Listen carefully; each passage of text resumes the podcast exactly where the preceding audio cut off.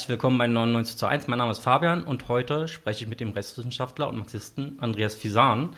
Und zwar schon zum zweiten Mal und auch über den zweiten Teil seines Buchs Repressive Toleranz und marktkonforme Demokratie über die Entwicklung der Demokratie in der Bundesrepublik Deutschland. Im ersten Teil haben wir uns äh, mit der Frage des Rechtsstaats auseinandergesetzt, also wie sich der Rechtsstaat seit Gründung der Bundesrepublik entwickelt hat und das gleiche machen wir heute mit der Demokratie. Herzlich willkommen, Andreas. Dankeschön. Freue mich in Berlin zu sein, dann klappt die Technik auch. Ja. genau. Ähm, Andreas Fisan ist 1960 in Süß geboren, deutscher Rechtswissenschaftler, hat Jura, Philosophie, Geschichte und Sozialwissenschaften in Würzburg, Köln, Marburg und Göttingen studiert. Er ist seit Frühjahr 2004 Professor für öffentliches Recht, Umwelt- und Technikrecht und Rechtstheorie an der Universität Bielefeld. Er ist Autor zahlreicher Bücher zur materialistischen Staatskritik, und veröffentlicht regelmäßig im Neuen Deutschland oder zum Beispiel auch in der Zeitschrift Z, äh, Zeitschrift für marxistische Erneuerung, Artikel. Und das letzte Mal habe ich schon einige seiner Bücher lobend hervorgehoben. Ähm, habe heute tatsächlich, wir sind im Studio, das Buch, über das es geht, heute vergessen. Deswegen kann ich es jetzt nicht in die Kamera halten. Also wer das Buch in seiner ganzen Pracht und äh, Schönheit bewundern möchte, muss sich den ersten Teil angucken. Ja, schön, dass du hier bist, Andreas. Vielleicht starten wir gleich mal mit rein. Also, also diese Analyse, dass die Demokratie im Niedergang ist, die hört man ja oft. Und es gibt auch einige, sag ich mal, ähm, Belege, die man da anführen könnte, also sinkende Wahlbeteiligung. Du schreibst in deinem Buch, dass 1972 es äh, einen Peak in Sachen Wahlbeteiligung gab mit 91,1 Prozent der Wahlberechtigten, seitdem konstant sinkend. Äh, ja, mit dem kleinen Knick wieder AfD leider, aber. Ja, genau. Ja. Äh, genau, und zwar 2001 war das, stieg es dann von, vom äh, niedrigsten Stand ähm, 71 Prozent äh, 2017 auf 76,6 Prozent wieder, weil äh, offener Rassismus offensichtlich etwas war, was für, für viele tatsächlich eine Alternative geboten hat, die sie äh, bei den anderen Parteien gab es dann in, eben nur verdeckten Rassismus, äh, dort offenen Rassismus, das war dann für einige interessant. Und besonders auffällig ist, und das kann man ja auch statistisch nachvollziehen, dass gerade die unteren Klassenfraktionen, also der arbeitenden Klasse, der lohnarbeitenden Klasse, immer weniger wählen gehen. Also je äh, prekärer ähm, das Einkommen ist oder auch ähm, je niedriger der formale Bildungsabschluss, ähm, desto weniger ähm, gehen die Menschen zur Wahl und gleichzeitig sinkt auch die Zahl der Mitglieder in Großorganisationen, also nicht nur jetzt Gewerkschaften, sondern auch zum Beispiel in Kirchen oder in Verbänden oder auch in Vereinen. Mhm. Äh, ja, was, was so die äh, Anteil der ähm, Abgeordneten angeht, da kann man sehen, dass sich der Anteil von Frauen erhöht. Ähm, Hat, ja. Genau, aber auch äh, die Abgeordneten, bei denen ist sozusagen auffällig, dass niedrige Einkommen und niedrige formale Bildungsabschlüsse immer weniger repräsentiert werden im Bundestag oder auch in anderen Parlamenten. Ähm, hier wird dann auch von Unterrepräsentation gesprochen. Vielleicht mal gleich einsteigen. Repräsentationslücke wird das genannt. Genau. Ja. Ne? Aber das ist ja gar nicht besonders kritisch. Das, das sagen ja eigentlich alle. Man, da muss man sich ja nur die Zahlen angucken. Mhm. Ähm, das aber gehört natürlich mit dazu, wenn man Demokratie analysieren will und ähm, angucken will, was da passiert ist. Dann muss man sich die Zahlen auch angucken. Aber das äh, ist sozusagen Common Sense unter den ganz normalen Politikwissenschaftlern oder Politikwissenschaften. Ähm, und die, das wird dann oft sehr fein deziliert gemacht. Guckt man sich die Wahlbezirke an, so ist das Einkommen verteilt und dann steigt die Kurve und mit dem Einkommen steigt dann auch die, die Wahlbeteiligung. Da kann man so verschiedene Punkte auf einer, auf so einer Skala machen. Mhm. Äh, da ist, ist, nichts besonders Kritisches. Ähm, und auch natürlich die, der, der, das Phänomen, dass die Parteien an und die Kirchen und die Gewerkschaften an Mitgliedern verlieren. Bei den Gewerkschaften gibt es dann mal wieder Erfolgsmeldungen, aber dann so in der Gesamttendenz ist es doch eher deutlich weniger geworden. Mhm. Bei Parteien ganz, ähm, muss man sich vorstellen, die, die SPD hatte mal eine Million Mitglieder. Da jetzt ist sie bei 300.000 oder so, so genau weiß ich es nicht mehr. Also da, da ist wirklich rapider Schwund. Ähm, ja, und interessant wird das dann, wenn man das ähm, rückbindet an die gesellschaftliche Entwicklung. Das fand ich dann das Spannende. Aber woran liegt das eigentlich, wenn du so eine Form von Individualisierung hast im, im Produktionsprozess oder eine, äh, eine Aufwächerung, Differenzierung der Arbeitsbeziehungen, der industriellen Beziehungen, nennen das ja manche. Mhm. Ähm, also und die, die, die blauen Männer verschwinden sozusagen zugunsten der White-Collar-Worker. Ähm, Guck mal, das kann ich auch gar nicht auf Englisch sagen. Ich kann es gar nicht äh, weiblich sagen, wenn ich die Worker nehme. Ich habe gerade versucht. Also jedenfalls, wenn, wenn sich das sozusagen verschiebt, dann ähm, hast du sozusagen so eine, eine, Vereinzelung, die sich dann meines Erachtens so äußert, mhm. dass das entscheidende Phänomen und bei, dem, bei, dem Akade bei der Akademisierung der Parlamente kann man natürlich fragen, gibt es nicht eine Akademisierung der Gesellschaft, die parallel läuft? Aber ich glaube, die Akademisierung der Parlamente ist noch deutlicher geworden, noch, noch, noch extremer sozusagen. Es gibt einen noch Überhang auf jeden Fall. Genau, es gibt einen Überhang. Und man kann natürlich sagen, dann sind schon bestimmte Interessen sind raus. Oder ja. jedenfalls bestimmte, bestimmte Lebenswelten sind raus. Kann ja, man kann ja, also Beste Beispiel ist immer, Marx hat ja wohl offensichtlich die Interessen der Arbeiterklasse vertreten. Also das geht natürlich, aber bestimmte Lebenswelten sind raus und artikulieren sich nicht. Und das schon ist natürlich auf die Dauer, wenn ich sage, ich will so ungefähr eine Repräsentation der Be Bevölkerung haben, ein Problem. Ja, es gibt äh, eine Studie, die so ein Sozialträger äh, gemacht hat, gib mir wen, den ich wählen kann. Eine Studie, äh, wo Langzeitarbeitslose zu anderen Langzeitarbeitslosen gegangen sind und denen, die sozusagen gefragt haben, also zu Nichtwählenden, warum wählt ihr nicht mehr? Und eine der Ergebnisse war, dass sie nicht das Gefühl hatten, dass äh, ihre Interessen auch vertreten werden, dass das ja. gleichzeitig für sie eine Sinnlosigkeit des Wählens äh, letztendlich ja. gebildet hat. Ähm, Nichtsdestotrotz, du hast ja gerade schon kurz angesprochen, Karl Marx als offensichtlicher aus besserem Hause kommender, äh, studierter, äh, weißer, später auch alter Mann, ähm, hat sich nichtsdestotrotz äh, für die Interessen von Arbeiterinnen, also für die unterste, untersten sozialen Schichten seiner Zeit eingesetzt. Ähm, es gibt ja auch viele, die dann sagen, okay, man müsste jetzt eigentlich die Parlamente so zusammensetzen, dass das Bevölkerungsbild wirklich perfekt abgebildet ist. Ähm, dass sozusagen dass die Bevölkerung eins zu eins äh, repräsentiert ist. Ja. Du hast da auch eine, äh, eine Kritik an dieser Idee der Repräsentation in deinem Buch gehabt. Ja, das, im, Ende kann man das ja dann nur da, kann das ja nur darauf hinauslaufen, dass jeder sich selbst repräsentiert, also mal eine Vollversammlung hat. Das, bei einer Repräsentation hast du natürlich immer eine ähm, Zusammenballung von oder der Versuch, bestimmte Interessen zusammenzufassen, bestimmte Sichtweisen zusammenzufassen und die dann zu repräsentieren. Also so, so eine vollständige Parität im Parlament kann, ist einfach nicht sinnvoll oder ist, nicht, ist, ist logisch nicht sinnvoll. Mhm. Das, was natürlich nicht heißt, und das ist sozusagen die umgekehrte Argumentation, dass man nicht sagt, bestimmte Gruppen ähm, brauchen endlich mal eine angemessene Repräsentation oder das ist verfassungsrechtlich zulässig. Das ist ja dann die andere Frage. Also das, das hat ja Brandenburg und äh, ja, Brandenburg und Thüringen gemacht, haben gesagt, wir machen die äh, geschlechterquotierte Wahlliste und die Landesverfassungsgerichte jeweils haben gesagt, das geht nicht. Das halte ich für falsch. Hm. Also man kann sich politisch dazu entscheiden, bestimmte Gruppen zu fördern, zu sagen, die sind un unterrepräsentiert. Das finden wir nicht gut, das wollen wir ändern und dann entsprechende Wahlvorschläge machen. Das ist noch kein Gleichheitsverstoß, weil es soll ja gerade Gleichheit hergestellt werden. Hm. Ähm, aber das kann man nicht beliebig auf äh, sozusagen runterbrechen dann, weil am Ende kann sich nur jeder selbst repräsentieren, weil der Kölner würde sagen, jeder Jack ist anders. Ne? Ja. ja, man muss ja auch sagen, Identität ist ja auch jetzt, äh, man kann ja äh, Individuen nicht auf einen Aspekt ihrer Identität festnageln, also genau. ist ja mehrschichtig. Von daher kommt man dann da auch in Probleme, wenn man dann wirklich jede ja, Variation genau. abdecken möchte. Ja. Aber wir waren immer noch so ein bisschen bei den Indizien dafür, dass äh, ja, also ein Großteil der Bevölkerung mit der Demokratie, wie sie aktuell läuft, so nicht zufrieden sind.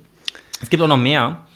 Zum Beispiel, das hast du auch in deinem Buch aufgeführt, gibt es ziemlich viele Fälle, in der die äh, politische Mehrheit im Bundestag vollkommen gegen die Mehrheit in der Bevölkerung, zumindest laut Umfragen, entschieden hat. Stichwort äh, Wiederbewaffnung, ganz am Anfang der Geschichte der Bundesrepublik, ähm, die von der CDU letztendlich durchgeboxt wurde. Auch wir hatten es in der letzten Folge äh, begleitet von starken Repressionen.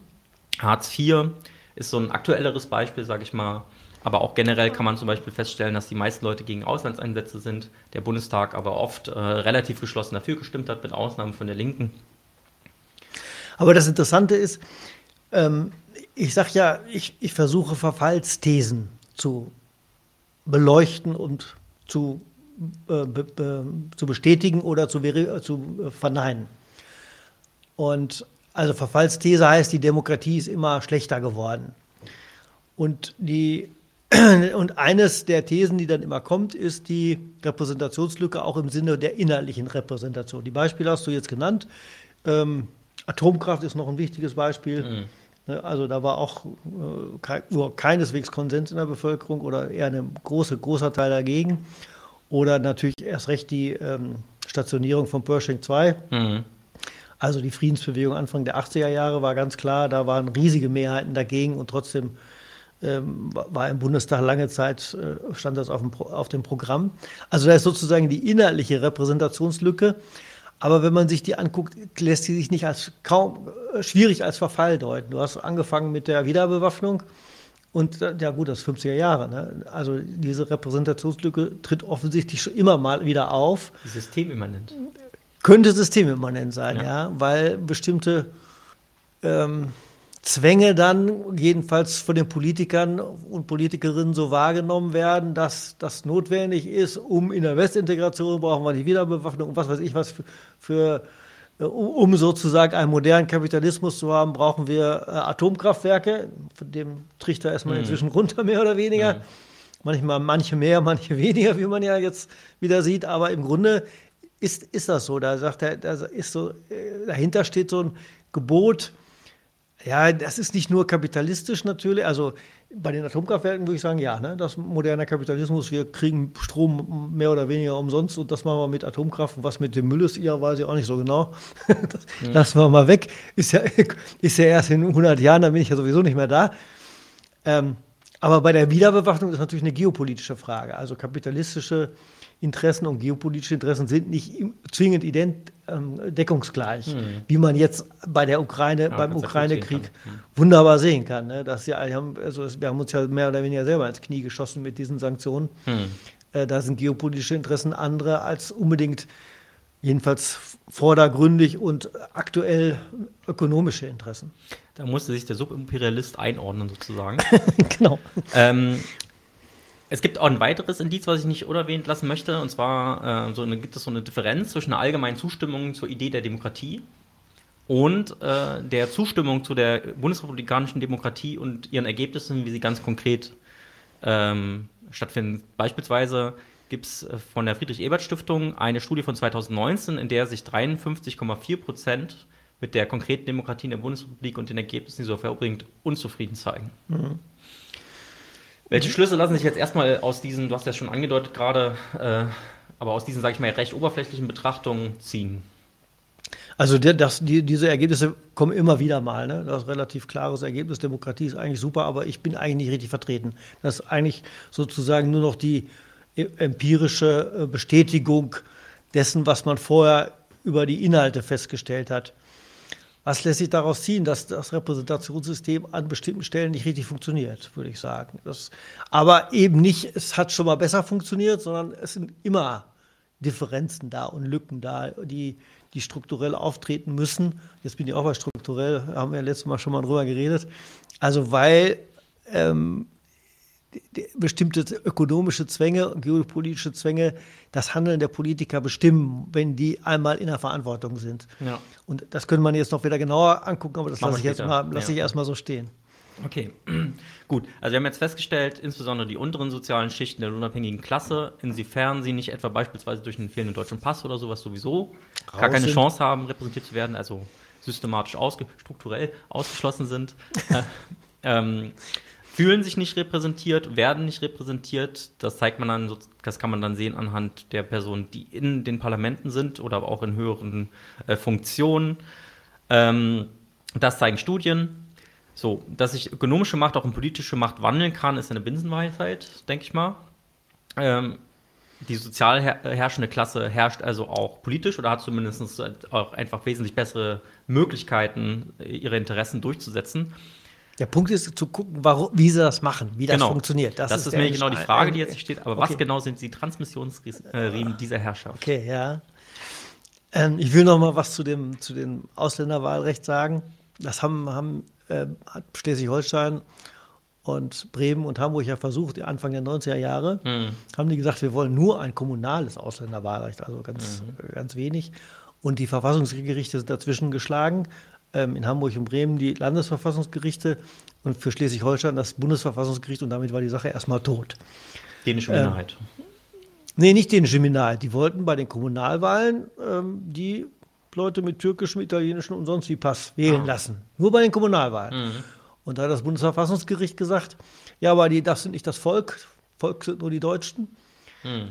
Und deshalb dürfen die nicht wählen. Das ist schon eine spannende Geschichte, weil Volk kann man ja auch als Bevölkerung äh, definieren. Also mhm. das ist überhaupt nicht zwingend, aus Volk das deutsche Volk zu machen. Mhm.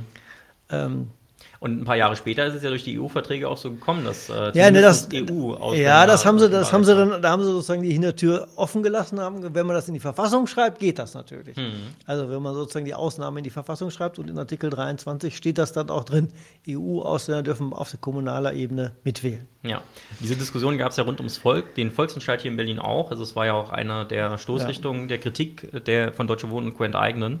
Es ist tatsächlich so, ich habe auch Unterschriften gesammelt. Sehr, sehr viele Menschen waren für den Volksentscheid. Äh, Hatten aber keinen deutschen Genau, Pass. da wusste man schon, wenn die unterschreiben, deren Stimme zählt gar nicht. Ja. Ähm, es hat jetzt sozusagen auch trotzdem gereicht. Aber naja, Nee, das ist schon echt das Problem. Und das, da ist, äh, da, und da, deshalb äh, am Anfang des Buches, das hätte ja eigentlich beim letzten Mal kommen müssen, aber gehört natürlich der Demokratie, ist das wichtig, den Demokratiebegriff auch zu klären. Mhm. Weil das ist dieser ganz konservative juristische Demokratiebegriff, der bei den Juristen leider immer noch relativ beliebt ist. Äh, während, wenn man politologisch diskutiert, kann man natürlich ein sehr hohes normatives Niveau an Demokratie postulieren. Mhm. Das habe ich ja auch oder würde ich ja auch vertreten, dass man das natürlich wissen muss, wie es besser gehen könnte. Mhm. Aber wenn man untersuchen will, ist es besser oder schlechter geworden, muss man natürlich die, sozusagen die real existierende Demokratie nehmen, also die liberale parlamentarische Demokratie, wie, wie sie existiert, und dann gucken, wie hat sich die verändert. Sonst, sonst kommt man nicht. Äh, äh, zu richtigen Ergebnissen. Sonst ist es klar, wenn man sozusagen das, das hohe Niveau äh, Postulat nimmt, das normative Postulat nimmt, ist man raus. So, jetzt warst du aber bei einer ganz anderen genau. Frage. Ich wollte, aber bevor wir. aber wie kommt das zu den, wie kommt genau. das zu die, die Transmissionsriemen? Genau, die Transmissionsriemen sozialer Herrschaft, ähm. bevor wir da zurückkommen. Diesmal sind wir live. Das bedeutet, ihr habt auch die Möglichkeit, Fragen zu stellen hier im Chat. Ähm, nutzt diese Möglichkeit, äh, solange Andreas noch da ist. Ähm, am besten macht ihr das so, dass ihr eure Fragen nicht mittendrin aufteilt und dann auf Enter drückt oder sowas. Dann kann man sie nicht so gut einblenden. Ganze Fragen und äh, wir versuchen, wenn es gerade passt, die auch zu beantworten. Aber jetzt zurück zum Transmissionsriemen her sozialer Herrschaft. Ja. Ich fange mal an mit einer Kritik. Ihr, ihr, die meisten werden die Anstalt sehen. Ich liebe die Anstalt, finde die großartig, gucke die eigentlich regelmäßig. Ähm, wenn ich es mal nicht aus irgendeinem Grund verpasse ärgere mich aber dann immer über diese, der und der kennt den und den und ist zusammen mit dem und dem im Verein und deshalb ist folgende Entscheidung hm. gefallen. Wenn man mal ehrlich wäre, könnte man das Ganze auch für Linke machen. Hm. Der und der ist in der VVN und gleichzeitig im DGB und außerdem noch in der SPD und folglich ist folgende Entscheidung. Hm. Und das ist, ist, eben nicht so. Hm. Die, die, die Sache läuft komplizierter, fürchte ich oder bin ich ziemlich sicher. Das ist das eine. Das andere ist, ähm, dass über Korruption geredet wird. Und ist ja auch richtig, der Korruption ist manchmal ein Problem. Also bei der Maskenverkauf in, ähm, na, in der Pandemie. Das Carsten Lindemann, ne, ja, der jetzt auch zum, in Sachen Bürgergeld äh, in den Medien war, sag ich jetzt einfach ja, mal. Äh, dieser CDU-Typ da, Sau, Säurer oder mm. wie, der Mensch, wie der Mensch, das war natürlich eine Sauerei. Das, oder Spahn auch selbst. Ne? Das, also ein Hammer. Mm. Da, das, da läuft auch Korruption. Ähm, aber äh, nach den ähm, nach dem, was so als Korruptionsindex läuft, ist Deutschland eigentlich immer noch ganz gut hm. mit der Korruption. Also da sind andere Länder ganz weit hinten. Und meistens läuft das auch nicht so wie in wie in Österreich zum Beispiel, das unter ähm, kurz gelaufen ist, dass sozusagen die Politiker selbst bestechen oder bestochen werden, sondern wenn, dann gibt es Geld für die Partei. Mhm. Das ist ja noch ein Unterschied, ob ich Stimme kaufe, dafür, dafür kriegst du jetzt Geld und dann stimmst du so und so ab, oder das ist dein Privatvermögen, das gibt es natürlich auch, aber so subtiler. Du wirst mal nach Mallorca eingeladen und nicht hier hast 100.000 Euro mhm. für diese und jede Entscheidung. Ähm, so, für die Partei ist natürlich Stimmung mache und das, das ist auch bekannt. Die großen Konzerne äh, spenden an fast alle Parteien gleichmäßig. Die Linke kriegt nie was, das ist klar. Ähm, aber die anderen Parteien kriegen mehr oder weniger, also die FDP kriegt immer viel zu viel mhm. verglichen zu ihren Mitgliederanteil und Wähleranteil, aber sonst äh, es wird gleichmäßig, halbwegs gleichmäßig verteilt. Ja. Das ist sozusagen Stimmung mache für unsere Interessen. Und die läuft natürlich, völlig klar. Ja, also unsere Interessen im Sinne von, von Interessen den, des Kapitals. Der, des, der, derjenigen, ja. der Unternehmen, die da eine Rolle spielen. Ja.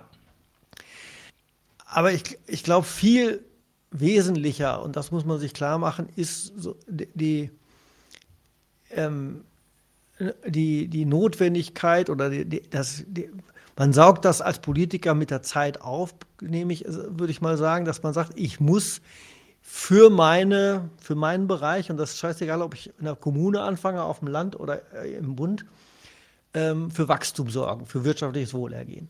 Wenn ich kein Wachstum habe, äh, habe ich ein Problem mit dem Staatshaushalt, die Steuergelder brechen ein. Zweitens werden die Leute arbeitslos, dann werden sie stinkig. Und drittens ähm, können sie auch weniger einkaufen natürlich. Und das ist auf die Dauer, kostet mich das den Job. Das wissen die. Und das ist ja auch so. Das ist ja nicht nur eine gefühlte äh, Vorstellung, sondern es ist eine wahre Vorstellung. Mhm. Und es gab eine Zeit lang, da hat, haben bestimmte Unternehmen immer gesagt, wir hauen dann ab. Mhm. Und dann hat die Linke immer argumentiert, jo, machen die sowieso nicht, dann stehen die ganzen Maschinen noch hier und das ist doch alles nur eine leere Drohung. Und dann kam Nokia. Nokia war in Bochum, hatte da eine vollständige Handyfabrik und hat dann gesagt, wenn ihr uns nicht so und so viele Milliarden äh, Subventionen zahlt oder Millionen, keine Ahnung, dann gehen wir nach Rumänien, haben sie auch gemacht. Also die Drohung ist real, hm. in der EU mindestens real. Also die gehen nicht unbedingt nach ähm, Uganda oder so. Ich, nichts gegen Uganda, aber ich habe keine Ahnung, wie die strukturellen da. Du musst Leute haben, die vernünftig ausgebildet sind. Du musst ein paar Straßen haben, ein paar hm. Eisenbahnen und sowas. Ne? Also hm. solche Soft-Sachen kommen ja mit hinzu. Ähm, und eben auch nicht nur billige Arbeitskräfte, aber die, das in Rumänien war eben alles billige Arbeitskräfte und so weiter. Von daher, dieses Druckmittel ist, ist nicht nur ein gefaktes, also ein gefühltes oder ein, ein, eins, was so propagiert wird, es ist da. Hm. Und das muss noch nicht mal ex explizit ausgesprochen werden, sondern es ist so, es ist von vornherein klar, der, die Politik weiß, ich muss dafür sorgen, dass die Wirtschaft brummt. Wenn das nicht ist, werde ich abgewählt. Ja. Und, das, und dann bin ich habe ich natürlich ein offenes Ohr. Da muss ich zuhören, wenn die was sagen. Ja, wir haben ja auch letztlich eine Drohkulisse, die das, Genau, das ist eine Drohkulisse. Und selbst wenn die Drohung nicht wirklich ausgesprochen wird, ist Mensch, aber das ist doch für uns. wenn man das genau beobachtet, ich weiß, habe ich lange nicht mehr so intensiv drauf geachtet, dann gab es eine Zeit, wo die ähm, Unternehmensvertreter ähm, einfach gesagt haben, die Wirtschaft hat folgende Interessen, deshalb muss das so gemacht werden. Mhm. Also die haben gar nicht mehr argumentiert, unsere Wirtschaftsinteressen sind auch die Interessen der Allgemeinheit und deshalb für die Politik irgendwie interessant, sondern die haben eisenhart gesagt, das sind die Wirtschaftsinteressen, das sind die Interessen der Wirtschaft. Das ist ja sozusagen auch ein Subjekt, was ja gar keins ist, sondern das sind ja völlig unterschiedliche, disparate hm. Vereine. Das ist das Interesse der Wirtschaft, deshalb muss das so gemacht werden. Also der, der Verallgemeinerkeitsgedanke spielte da überhaupt keine Rolle mehr. Also sagen wir mal Hochphase des Neoliberalismus, das ist ein bisschen abgeschwächt worden. Aber in der Phase konnte man das wirklich beobachten, dass von der, von der Verallgemeinerbarkeit, vom Allgemeininteresse völlig abstrahiert wurde. Ja, wiederhole ich mich. Denn das lasse ich jetzt so ausschwingen. Ich würde nochmal gern zurück zu dem Thema Wahlkampfspenden, ganz kurz nur, und zwar mit einem Beispiel, äh, weil es auch jemanden betrifft, der äh, einen aktuellen Skandal in der Backe hat, nämlich die äh, Berlin-Wahl verkackt zu haben. Und zwar äh, gibt es ja auch Fälle, wo es schon recht offensichtlicher Zusammenhang ist. Also Möwenpick-Affäre zum Beispiel mit der FDP wäre so ein Beispiel, ja. aber auch hier in Berlin beispielsweise. Der Geisel war ja auch früher mal Bausenator und hat äh, Spenden bekommen an seinen Kreisverband und auch an die SPD in Berlin von der Groth-Gruppe und hatte kurz zuvor in deren Interesse in der Auseinandersetzung im Mauerpark auch entschieden. Also da wird es dann auch teilweise mal äh, recht deutlich sozusagen, dass man da an einen Einkauf zugegangen ist. Aber meistens ist es nicht so genau. offensichtlich. Ich, das habe ich auch gesagt, dass klar genau, gibt solche Fälle immer. Ja, ja, genau. Ich wollte nur, also ich wollte ja eh nochmal zuspitzen, sag auch der, auch der grobe Korruptionsfall ist durchaus äh, passiert, klar. Genau.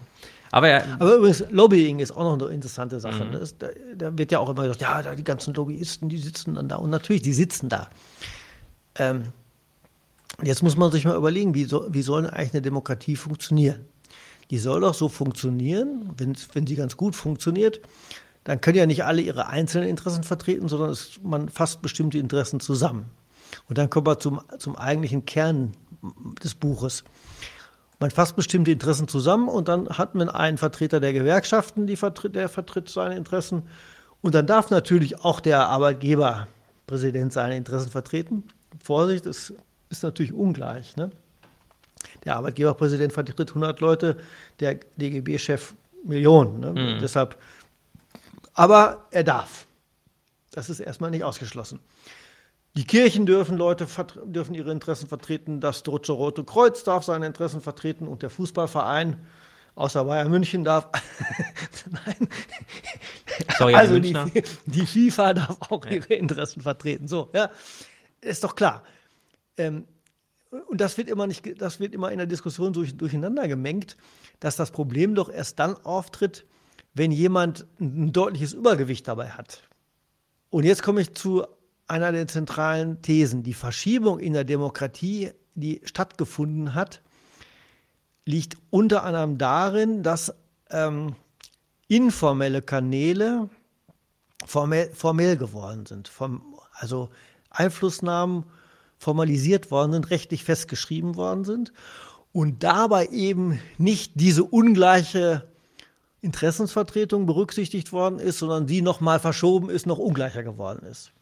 Und jetzt will ich, das will ich am, am Beispiel natürlich erläutern, weil es ist ja viel zu abstrakt, ist mir schon klar. Mhm. Also ne, nehmen wir die ungleiche Interessensvertretung, wie sie im Fordismus existiert hat. Dann hatten, haben wir den Rundfunkrat. Den gibt es immer noch, aber das ist ein altes Gremium. Kann man auch sagen, der, der, die, die schlafen da und machen, also Berliner haben ja auch, oder war das Brandenburg, die Frau, die sich ihre. Ist das so ein, äh, eine. War eins, alles klar, RBB, genau. Mhm. Ähm, Da ist, sieht man wieder den Westdeutschen. Also, ähm, aber im Prinzip war der Rundfunkrat so aufgebaut, es war ein Vertreter oder drei Vertreter der äh, Unternehmen da, es waren drei Vertreter der Gewerkschaften da, es war einer von der evangelischen, einer von der katholischen Kirche, einer von der jüdischen Gemeinde und was weiß ich nicht, Fußballvereine, Anglervereine, irgendwie so. Das steht im Gesetz, hm. wer da alles bei war muss man ja nicht auswendig lernen. Was im Gesetz steht, muss man nicht auswendig lernen. Das ist ein Irrtum. Juristen lernen das keineswegs auswendig. Kann man nachschlagen, ob man weiß, was steht. genau. So. Und jetzt ist das natürlich keine gleiche Vertretung. Logisch, die jüdische Gemeinde hat viel weniger Mitglieder als die katholische Kirche oder so. Und mhm. der, der, aber habe ich eben schon gesagt, Gewerkschaften viel mehr Mitglieder als die ähm, Unternehmensverbände. Aber sie waren da und hatten sozusagen die Aufgabe, die Richtlinien, des Rund die Richtlinien der Politik des Rundfunks zu bestimmen. So ungefähr kann man das ja beschreiben, was so ein Rundfunkrat macht. Mhm. machen nicht die einzelnen Teile und nicht das Einzelheiten und das Detail. So, und das hat sich verschoben ähm, zugunsten einer deutlich stärkeren Interessensvertretung der Unternehmensseite. Und da ist mein Lieblingsbeispiel immer die Wasserräte. Die Europäische Union hat eine schlaue Idee gehabt. Die hat gesagt, Mensch, ähm, Wasserpolitik kann man nicht in, nur in Berlin machen oder auch nicht nur in Brandenburg, sondern irgendwie, die, der, ich nehme mal lieber den Westen, nämlich besser, der, der Rhein fließt äh, durch Frankreich, jetzt nehmen wir nur die EU, durch Frankreich, Deutschland und da in verschiedenen Bundesländern und dann endet er in Holland. Also, wenn man den Rhein vernünftig sauber halten will, müssen die irgendwie zusammenarbeiten. Und dann haben wir gesagt, wir machen jetzt Flussgebietseinheiten und für die Flussgebietseinheiten versuchen wir Pläne zu machen, was, wie die benutzt werden sollen. Also, dass sie gar nicht benutzt werden, ist ja natürlich auch Quatsch, sondern wie, dass sie so benutzen, dass sie halbwegs sauber bleiben. Hm. Dazu errichten wir Wasserräte. Die diskutieren, wie die benutzt werden soll. Also, was die Wassernutzung, was noch geht, was nicht mehr geht, damit eine halbwegs sauberer Rhein funktioniert. Hm. Ja, und wenn man jetzt das analog Rundfunkrat gemacht hätte, hätte man jetzt da einen Gewerkschafter, einen Unternehmer, eine Verwaltung oder von den jeweiligen Ländern einen hm. und so weiter. Ne? In Wahrheit sehen die Räte jetzt aber so aus, alle, die da ein Interesse haben, dürfen sich melden. Dann sitzen da ähm, äh, 48 Prozent Unternehmen, hm. 48 Prozent öffentlicher Hand und 2% Anglerverein und Umweltschutzverein. Hm. Und dann habe ich das mal auf irgendeiner Konferenz, die war, glaube ich, auch noch in Berlin, da habe ich so ein Forschungsprojekt gehabt. Dann habe ich da vorgetragen, das ginge so nicht. Was, man müsste diesen Artikel anders interpretieren, konnte man nämlich. Habe ich gesagt, ja, die dürfen, die Unternehmen dürfen erst nachher mitwirken. Das Merkwürdige ist, die Umweltverbände sind da die Barrikaden hochgegangen. Wir können das doch gar nicht leisten. Wir können, also wir haben gar nicht die finanziellen und materiellen Ressourcen, ähm, bei der richtigen Planung teilzunehmen. Das, wir sind froh, wenn wir da sozusagen am Kass, äh, da, äh, mit den 2% oder mit dem 1% da auch bei sein dürfen. Und da, wird, da ist dann die Ungleichheit. Ne? Ich müsste eigentlich als Staat doch sagen, okay, die, wenn die die materiellen Ressourcen nicht haben, aber wichtige Interessen vertreten, müsste man das aufwerten. Und da müssten genau, müsste mindestens 30, 30, 30 da sitzen. Hm. Prozent, ne? 33 natürlich, aber schon klar. Ne? Ja. Oder 10, 10 Prozent noch Anglervereine. Und da hat eine Verschiebung stattgefunden, die gar nicht als Lobbying ist, sondern die brauchen gar kein Lobbying mehr. Die sitzen direkt drin. Die sitzen mit in den Entscheidungsgremien. Hm. Nun entscheiden die Wasserräte nicht, aber das kennt man ja auch vom Skat. Ne? Wer schreibt, der bleibt. Die machen die Vorschläge, machen einen wunderbaren Plan und dann sagt die Politik, ja, so einen wunderbaren Plan, ich weiß ja auch nicht besser, machen wir mal so. Ne? Ist doch klar. Ja.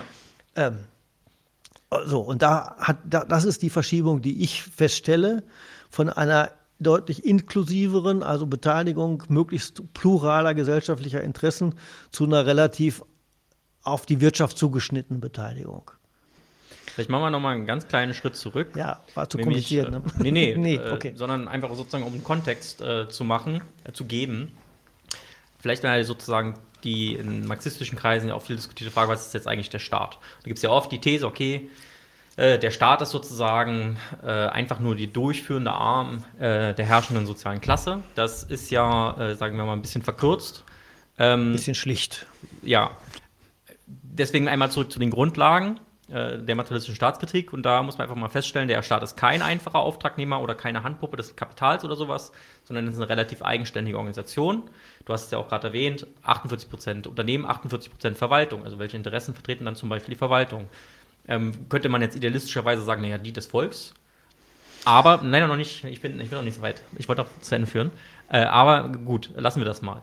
Äh, Realiter ist es eher so, okay, also der Staat hat auch durchaus seine eigenen Interessen, denn er ist nicht äh, ein, Ausschuss der herrschenden Klasse oder sowas, sondern er ist eine Besonderung der Gesellschaft. Und als solche eine Besonderung, die sozusagen das allgemeine Interesse auch zu einem besonderen Interesse macht, wie äh, Marx schreibt im, im 18. Primär, ähm, Heißt, er ist auch vom Kapital besondert und er hat eine relative Autonomie. Und diese relative Autonomie kann man also in mehrere Richtungen nutzen. Ähm, kommt da eben darauf an, in welche Richtung das geschehen kann. Also es gab auch Zeiten, wo durchaus auch die Interessen der Arbeiterinnenklasse da eine stärkere Rolle gespielt haben als jetzt. Ähm, aber bedeutet auch, das Kapital muss nach wie vor den Staat beeinflussen und der Staat macht nicht einfach, was das Kapital sich irgendwie denkt oder sowas. Und äh, das ist ja eigentlich die interessante Frage, wie passiert diese Beeinflussung, inwiefern äh, fallen Interessen von Kapital und Staat zusammen. Du hast es schon ein bisschen gesagt, also natürlich die Steuerbasis ist auch die Basis der Finanzierung des Staats, also im Zweifelsfall auch des Gehalts äh, irgendeines Staatsfunktionärs. Äh, aber da gibt es ja noch mehr.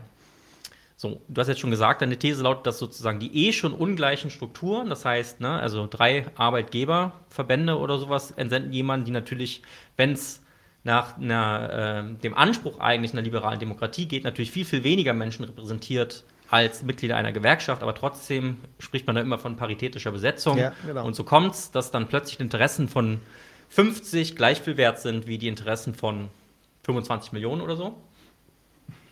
Welche, welche Rolle spielen denn sozusagen, spielt der Staat als, äh, als relativ autonomer Faktor in dieser Geschichte? Und vor allen Dingen, welche Rolle spielen PolitikerInnen da als sozusagen die politische Leitung des Staates? Mhm. Ja, der, der, der Staat ist natürlich, also ich fange das mal Demokra also nicht so marxistisch an, sondern demokratietheoretisch. Man muss ja aus den verschiedenen Willen der Bevölkerung eine Entscheidung zu destillieren. Und jetzt versuchen also verschiedene Kräfte, da wird es doch wieder leicht marxistisch, wenn man sagt, es wird ein Kräfteverhältnis. Klasseninteressen. Ja, nee, auch, äh, ich sage erstmal nur Kräfte. Das sind, also Kirchen, würde ich sagen, sind nicht zwingend Klasseninteressen. Ne? Die können auch sehr unterschiedliche Klassen auch wieder repräsentieren. Und, oder in der Kirche sind auch wieder unter, sehr unterschiedliche Klassen die mit, mit unterschiedlichen Interessen. Ähm, also unterschiedliche Kräfte nehmen Einfluss. Das ist ja das, was ich eben beschrieben habe. Und versuchen dann sozusagen diese, die staatliche Entsche äh, Willensbildung, staatliche Entscheidungsfindung zu beeinflussen in eine bestimmte Richtung. Und das funktioniert manchmal besser, manchmal schlechter, das ist völlig klar. Und wie gesagt, es gibt einen gewissen Vorteil der Ökonomie bei dieser Beeinflussung. Aber die anderen haben auch eine Möglichkeit. Und das sieht man ja auch, in bestimmten Situationen wird dann einfach gesagt, okay, das, da können wir jetzt nicht mehr anders, wir müssen jetzt doch, dürfen jetzt doch keine Raketen aufstellen oder wir müssen jetzt doch Frieden machen oder ähm, äh, irgendein Politiker muss gehen, weil er dann doch ein bisschen überzogen hat mit dem Maskenkauf. Und also da, da ist ja die öffentliche Meinung spielt ja da eine Rolle. Oder die öffentliche Meinung spielt auch eine Rolle, wenn gesagt, wir müssen den Russen jetzt eins über den rüberhauen. Das ist ja der Hammer, was da zum Teil gelaufen ist, wie die, wie die Medien ähm, das auch befeuert haben. Wir müssen da jetzt ganz aktiv sein und ganz aktiv Kriegs, äh, am, am, Kriegsgeschehen teilnehmen, damit die, die Russen äh, nicht nur nicht gewinnen, sondern verlieren. Also mhm. das hat Baerbock ja gesagt, die müssen da raus, vollständig raus. Und das ist natürlich, da wird es ja dann komisch oder kann man jedenfalls sehr intensiv darüber diskutieren. Also Ergebnis, am, der, der, die, die unterschiedlichen Interessen und Kräfte, die in der Gesellschaft sind, versuchen Einfluss auf den Staat zu gelingen, äh, gewinnen und in, das gelingt im unterschiedlichen Maße gut. Und diese staatlichen Entscheidungen orientieren sich dann daran. Das ist das eine. Und natürlich sind Politiker jetzt aber auch keine Leute, alle skrupellose Menschen, die irgendwie überhaupt gar keine Meinung haben und immer nur, also gibt auch solche, schon klar. Haben wir gerade über aber, Baerbock gesprochen? Äh, zum Beispiel. Aber zum Beispiel der Lindner ist genau das Gegenbeispiel. Der hat, hat eine Meinung oder äh, ist stark an seine Klientel gebunden und sagt, nee, 120 auf der Autobahn meine ich. Gegen jede vernünftige Einsicht offensichtlich. Mhm. Ne, da, also, der, der, da muss man ja mal auch, muss man ja mal bewundernd sagen, der ja, hat da Rückgrat. Das, er vertritt das Klasseninteresse der Porsche-Fahrer. ja, aber, aber er hat Rückgrat dabei. Ja, also, ne, da, von daher, auch, auch, Politiker haben natürlich eine bestimmte Grundeinstellung, eine, eine Grundüberzeugung, kommen aus einer bestimmten Richtung, die manchmal mehr, manchmal weniger verloren geht. Ja, leider von den Linken nach meinem Eindruck immer mehr verloren geht als von den Rechten, aber das ist vielleicht auch nur mein Eindruck. Ja. Also dieser berühmte Aufstieg von links unten nach rechts oben ist, ist ja der eher als der von rechts unten nach links oben. Wobei bei Merkel kann man darüber ja streiten, ob das nicht so, so ungefähr ist. Aber das ist. Ja. Eine weitere Frage wäre auch noch die der Medien äh, in, äh, als äh, sogenannte vierte Gewalt. Ja. Medien haben natürlich, äh, das ist auch völlig klar, die haben natürlich einen großen Einfluss in, in der öffentlichen Debatte, in der Meinungsfindung. Aber wenn man die viele Journalisten ähm, beobachtet, dann gehen die an viele Fragen erstmal ganz ohne Meinung ran, mhm. weil sie gar nicht Experten sind und können es ja auch gar nicht sein. Also ich habe das mal äh, bei der CETA-Diskussion, wer sich nicht erinnert, also um das Handelsabkommen mit Kanada, das war so vor zehn Jahren ungefähr, groß in der Diskussion, da gab es das Bundesverfassungsgerichtsurteil, mit Trump ist es dann verschwunden, weil man dann sowieso auf einmal der Freihandel irgendwie anders beurteilt wurde mhm. und auch von, von Amerika gekippt wurde. Ähm, da bin ich von, von einer Journalistin, auch WDR, also relativ großer Sender, Interview, ich, die wollte mich interviewen. Ja, da haben wir vorher erstmal die Fragen geklärt, weil die einfach viel zu wenig in dem Thema drin ist ich sage jetzt nicht, dass alle Journalisten nicht im Thema drin sind, das ist natürlich Quatsch. Hm. Aber je breiter die aufgest aufgestellt sein müssen, umso weniger können sie Detailkenntnisse haben und umso mehr versuchen sie, und das, da, da ähneln sie Politik, Politikern so ein bisschen, zu gucken, was ist denn so die Grundstimmung in der Bevölkerung. Die können sie verstärken, die können sie auch umdrehen. Es gibt sicherlich auch Strategien, aber zu sagen, es gibt sozusagen immer einen äh, Strippenzieher, die dann in eine bestimmte Richtung arbeiten und das Ganze beeinflussen, das ist dann wieder zu falsch. Sondern das ist auch wieder so ein Wechselspiel. Also die sind genauso in diese Kräfte, in dieses Kräfteparallelogramm der Gesellschaft eingebunden wie Politiker auch, wie, wie, wir natürlich übrigens auch, wie Juristen auch, wie Richter selbstverständlich auch. Hm. Also Beispiel, warum sind Richter in dieses Kräfteparallelogramm eingebunden? Hab ich, haben wir letztes Mal schon diskutiert. Ne? Bis 1900, 19, in den 50er Jahren sagt das Bundesverfassungsgericht, es ist völlig mit der Verfassung vereinbar, wenn Schwule unter, also Homosexualität zwischen Männern unter, unter Strafe gestellt wird. Und jetzt sagen sie, die müssen auch heiraten dürfen. Da hat sich kein Buchstabe geändert. Das ist nur gesellschaftliches Kräfteverhältnis, gesellschaftliches Klima, Meinung hat sich geändert. Also ändert sich auch die Meinung der des Bundesverfassungsgerichts. Ja. Meine Gelegenheit, um mal kurz auf das Thema Gewaltenteilung einzugehen. Also Gewaltenteilung haben wir alle irgendwann mal in der Schule gelernt, äh, gilt so als das Standardprinzip der Demokratie. Du führst aus, dass sich Gewaltenteilung eigentlich gar nicht explizit äh, findet im Grundgesetz. Ähm, ja. Wie ist denn das Verhältnis zwischen Exekutive und Legislative in der Bundesrepublik? Und wie hat es sich im Laufe der Zeit geändert? Ja, also die, die, auch die Juristerei sagt nicht, wir haben Gewaltenteilung, sondern Gewaltentrennung. Mhm. Ähm, also es ist ja auch relativ klar, die Bundeskanzler oder der Bundeskanzler, die Bundeskanzlerin waren, sind eigentlich immer auch Abgeordnete. Da, da ist also Exekutive und mhm. ähm, ähm, Legislative identisch. Wir haben eine relativ nee, eine, eine klare Trennung mit Unvereinbarkeitsbeschlüssen, also Vorschriften auch beim, bei Gerichten. Die dürfen nicht im Parlament setzen und nicht, auch nicht in der Exekutive, ist auch klar. Mhm. Ähm, aber gerade zwischen Exekutive und Legislative gibt es keine strikte Gewaltenteilung, sondern Trennung, kann mhm. man sagen. So.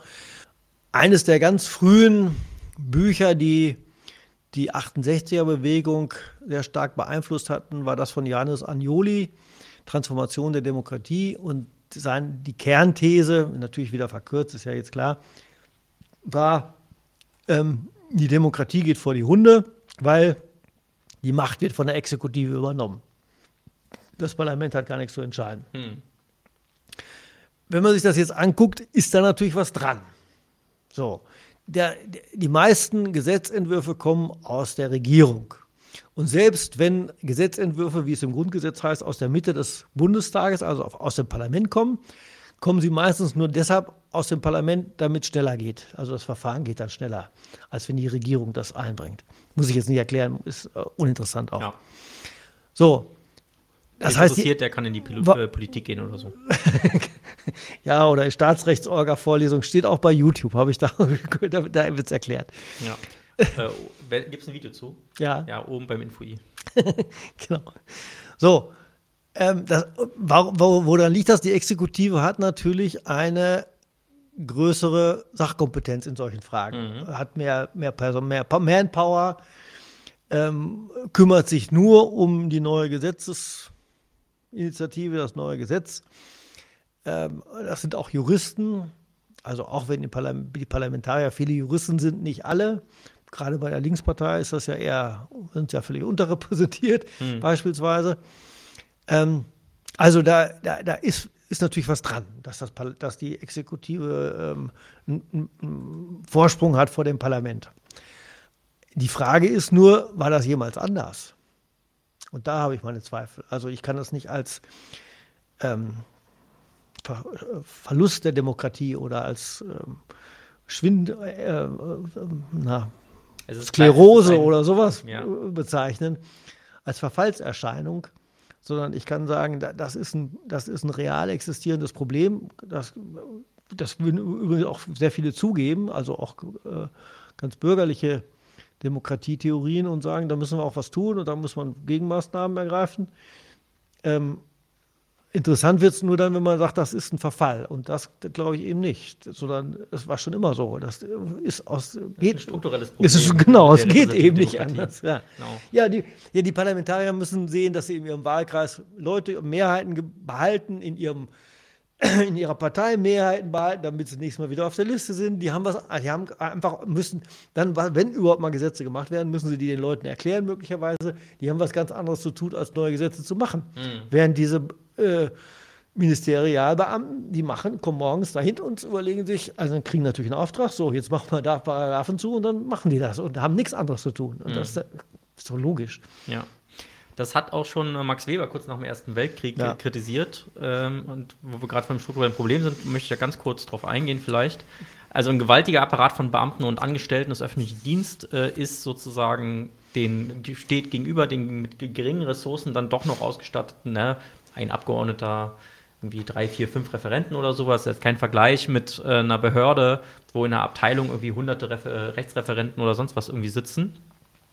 Und äh, also auch die politische Leitung, also die gewählten Verwaltungschefs, also egal ob auf kommunaler Ebene oder halt eben Minister, Ministerin, sind auf Zusammenarbeit mit ihrer Verwaltung angewiesen. Also die Verwaltung hat auch tatsächlich eine gewisse Macht, ja. bestimmte äh, Entscheidungen vorzustrukturieren sodass sie eben im Rahmen dessen, was schon immer irgendwie gewesen ist, weil das hat man ja schon immer so gemacht, bleiben.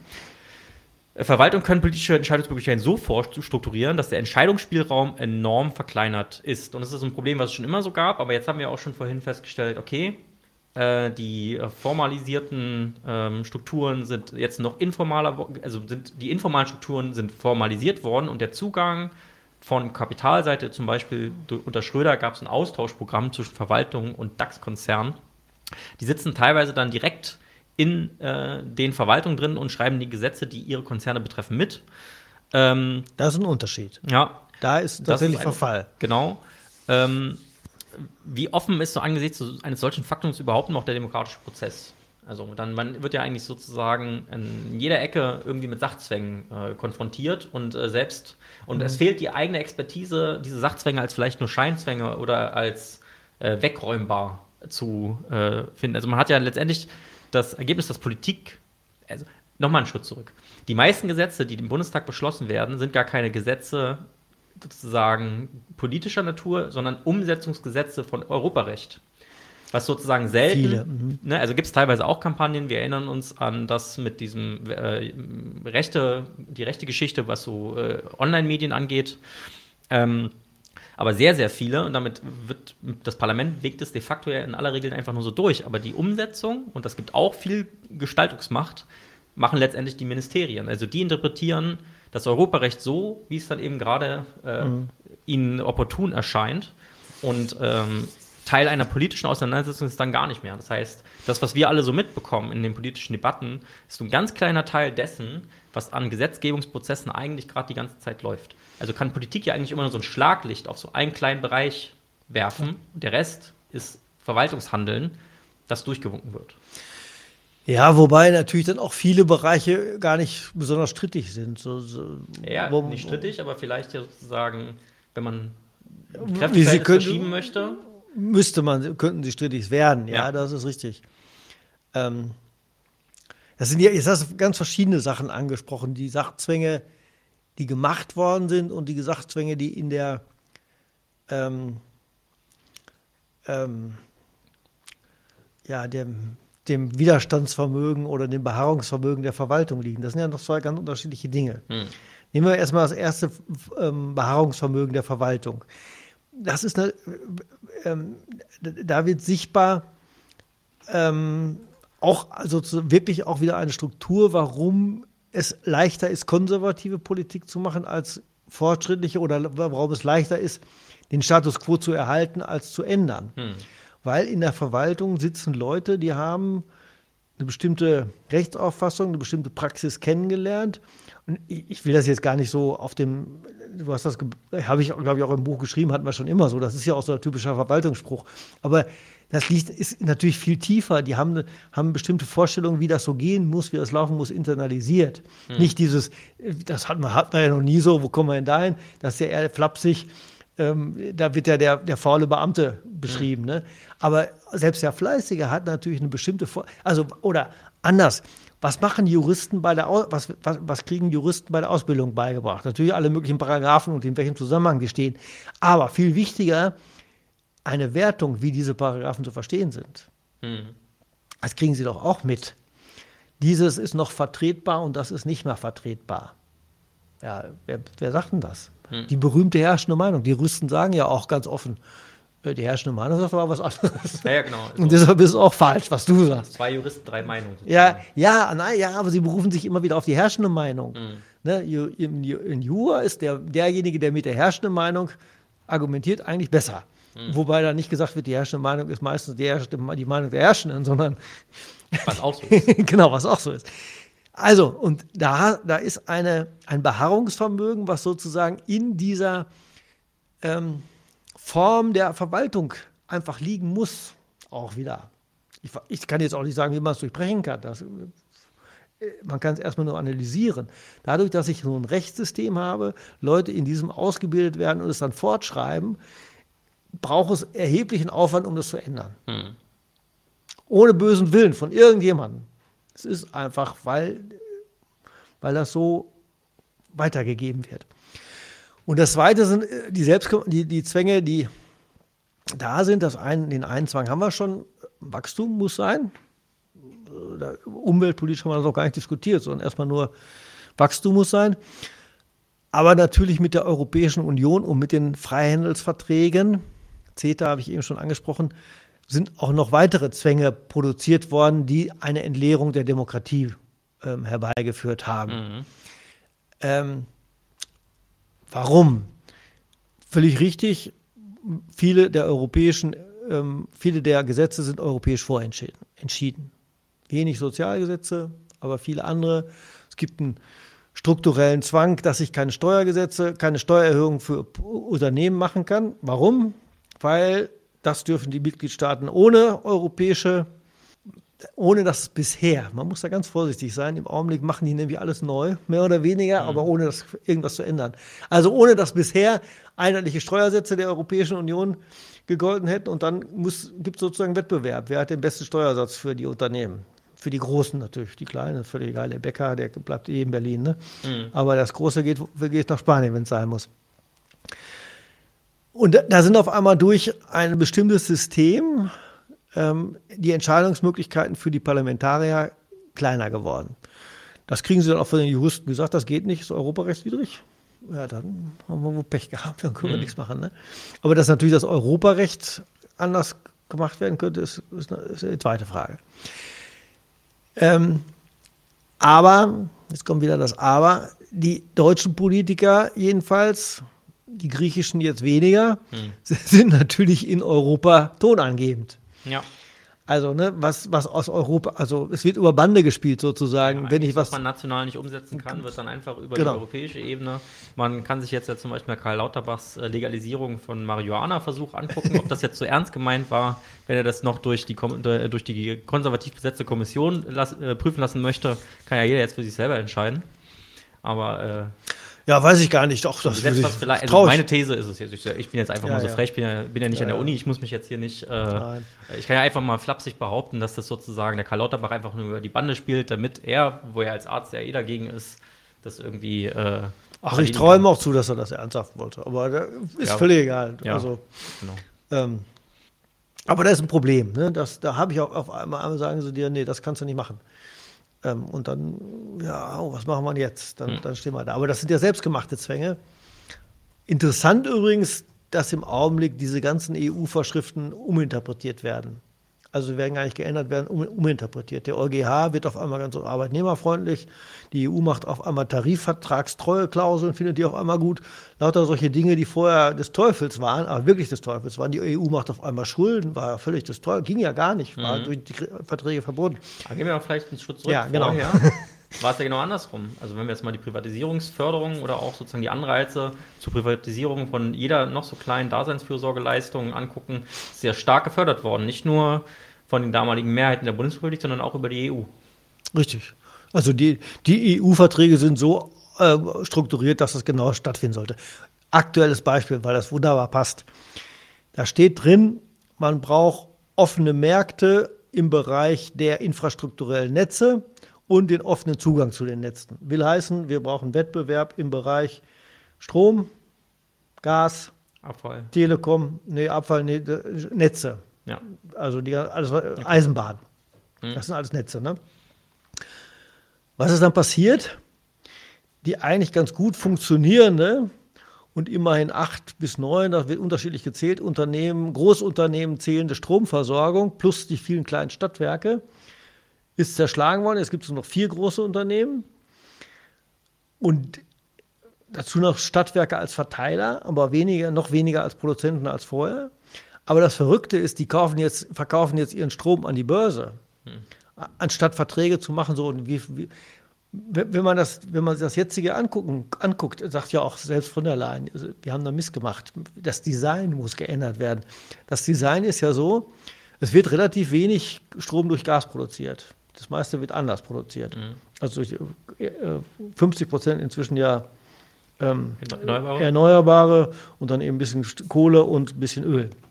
Und relativ wenig, also auch Gas, aber wenig, 10 Prozent oder so. So, wenn man jetzt so einen Preismix machen würde, dann könnte man sagen, okay, Gas kostet 100 Euro, Strom kostet nur 10 Euro, mit einschließlich der Gewinne, dann legt man das zusammen, dann ist man bei 55 Euro und hätte noch einen halbwegs akzeptablen Preis. Mhm. So, und dann kommen die anderen noch dazu. Jetzt, das ist ja nur eine Beispielsrechnung. Ne? Aber geht nicht, weil an der Börse nach Nachfrage ge gehandelt wird. Und das wird ja auch inzwischen von allen kritisiert.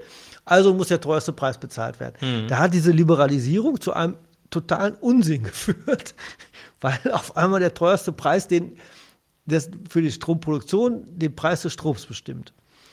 Ja. Dann habe ich mit einem Kollegen darüber geredet, sag mal, das müsste man, ist das nicht irgendwie völlig bescheuert, müsste man das nicht so machen, wie ich das jetzt gerade gesagt habe? Sagt er, ja, offensichtlich ist das so, wenn man sich einmal so eine komplexe Struktur geschafft hat, kommt man da nicht wieder raus. Weil das ist ja jetzt auch nicht seit gestern erst bekannt. Das ist seit April spätestens bekannt, dass das passieren wird. Ne? Ja, ja.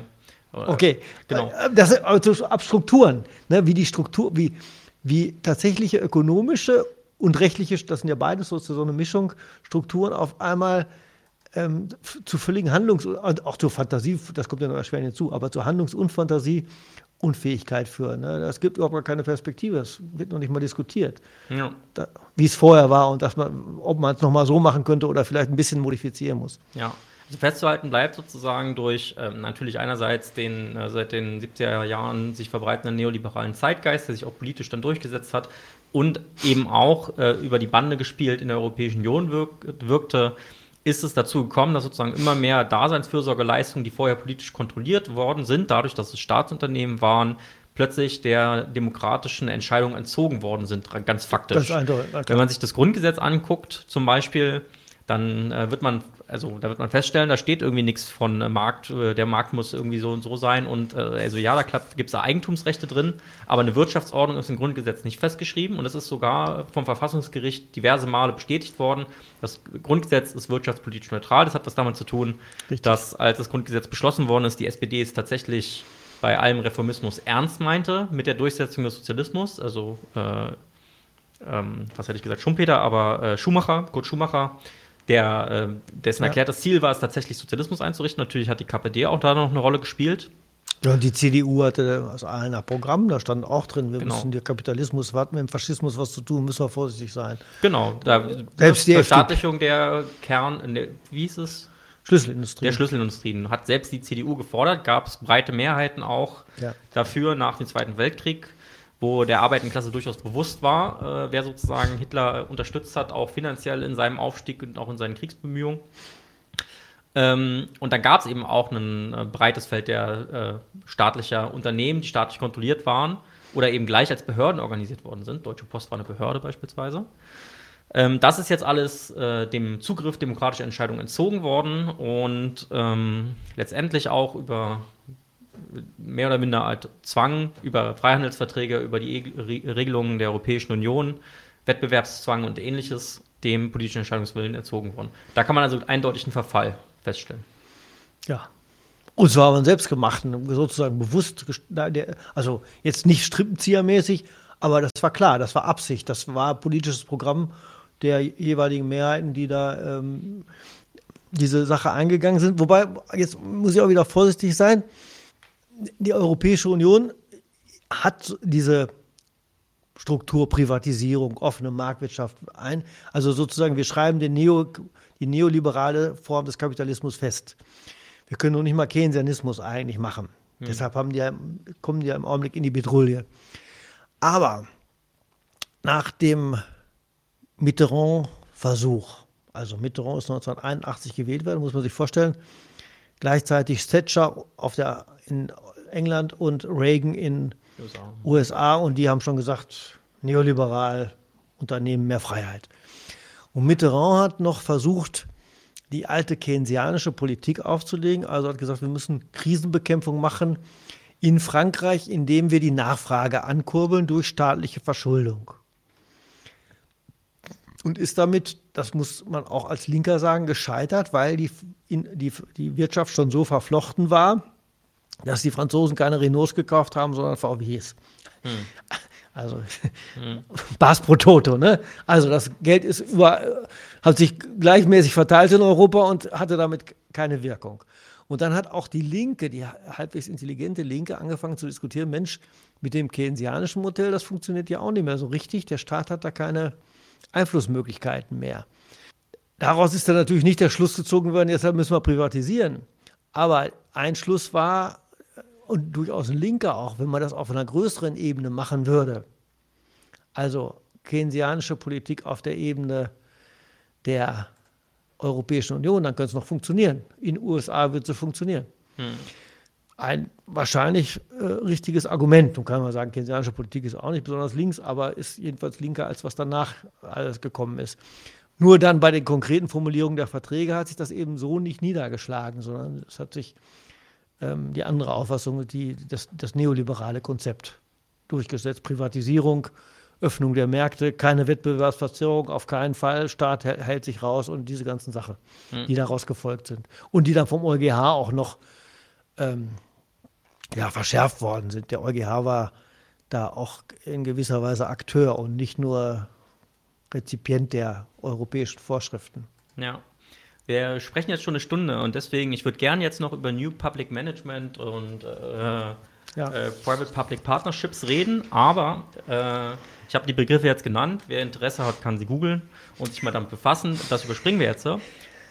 Aber also ein weitere, weiteres Instrument möchte ich jetzt mal sagen, was äh, in den letzten Jahrzehnten viel genutzt wurde, um demokratische Prozesse zu unterlaufen und äh, an den Chat gerichtet, wenn wir über Demokratie sprechen, dann sprechen wir darüber sozusagen, was die tatsächlichen Einflussmöglichkeiten durch Wahl äh, sind oder eben nicht. Also ob es dann Verfall gibt, dass sozusagen die Wahl vorher schon best unter bestimmt, also anhand bestimmter, wir haben das Wort heute schon so oft gesagt, struktureller Gegebenheiten sowieso nie ganz äh, wirklich alle Möglichkeiten offen hat, ist dabei einfach gesetzt. Ja, also das äh, muss man nicht ständig wiederholen, sondern das ist sozusagen der Ausgang der Analyse. Und deswegen diskutieren wir jetzt hier nicht mehr darüber, was Demokratie ist, weil darüber ist schon genau. sehr viel diskutiert worden. Mhm.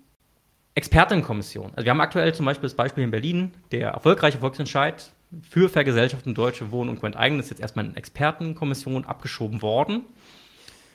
Ähm, was, was sind Expertenkommissionen? Also und welche, welche, welchen Wandel haben sie vielleicht auch hinter sich, historisch?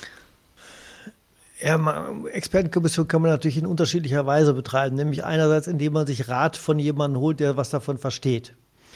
Ähm, wenn wir an den Klimawandel denken oder an ökologische Umweltprobleme, dann scheint es ja eigentlich relativ sinnvoll zu sein, dass sich Politik, Politiker da mal einen Rat holen mhm. und äh, sich äh, Leute fragen, die da mal sowas durchgerechnet haben und verschiedene Varianten auch diskutieren. Die sagen ja auch nicht so und so ist das, sondern das ist eine Variante und das ist eine Variante unter folgenden Prämissen und Voraussetzungen. Mhm. Ähm, also wenn man über Expertenkommissionen diskutiert, dann heißt das nicht, Fachwissen abzulehnen. Das ist ja das, was jetzt on vogue ist, ne? Fake News und wir, wir, wir lehnen, äh, wir machen sozusagen unsere eigenen Wahrheiten um was, was da alles so gemacht wird. Das, das, das ist die eine Seite. Mhm. Und die andere Seite ist natürlich, wenn ich Expertenkommissionen einsetze, nicht um mich beraten zu lassen, um Vorschläge zu produzieren, um Ideen zu generieren, das ist alles völlig in Ordnung und dann müssen die, die, die, die, Ideen nochmal in der Gesellschaft diskutiert werden. Und das andere ist, wenn ich Expertenkommissionen benutze, um Vorschläge oder äh, Richtungen, die ich eigentlich schon drauf habe, ähm, zu legitimieren. Und dann die das Detail ausarbeiten lassen und sagen, die haben das aber gesagt, deshalb müssen wir es so machen. Das war typisch das, was Schröder gemacht hat mhm. mit Hartz IV. Da, wurden, da hat Hartz unter der Leitung von Hartz haben, wurden 1, 2, 3, 4 äh, Gesetzesvorschläge gemacht und die wurden alle mehr oder weniger so umgesetzt. Mit der Katastrophe für die SPD, die man ja heute noch begucken kann und, mhm. und so.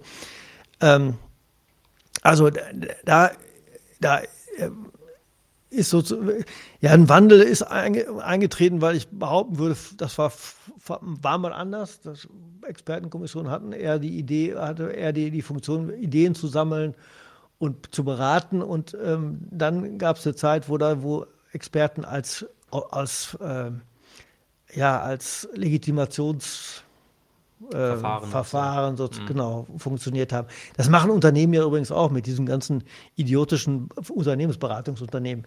Die, die, beraten die ja nicht, sondern die fragen, was wollt ihr eigentlich machen? Und dann schreiben sie das auf, warum das unbedingt gemacht werden muss. Und dann sagen sie, aber die haben gesagt, also müssen wir euch leider rausschmeißen. Mhm. Also die haben genau diese gleiche Funktion. Gut bezahlt. Äh, genau, gut, gut bezahlt. Wie sagt Pispas? Die Unternehmensberater sind wie Eunuchen, die wissen, wie es geht. Hoffentlich ist das nicht wieder politisch völlig inkorrekt. habe ich ja auch nur zitiert. Ne? Ja. Okay, also sozusagen Expertenkommissionen werden immer mehr auch dazu genutzt, um einfach nur schon vorher getroffene Entscheidungen zu legitimieren. Äh, und äh, werden entsprechend auch besetzt, sage ich mal. Da sucht man sich die Leute, die äh, mit hoher Wahrscheinlichkeit zu dem Ergebnis kommen. Was äh, gewünscht ist, genau. Genau, Blick auf die Wirtschaftsweisen beispielsweise. Ja, äh, ja obwohl die, die waren wir jetzt überraschend. Ne? Da hat die Lindner ja, ja auch direkt böse geworden. Ja, genau. okay, zum nächsten äh, Punkt. Aber übrigens, die, die waren jetzt überraschend, aber nur weil sie vorher immer äh, sozusagen hinterher das nachgeblubbert haben.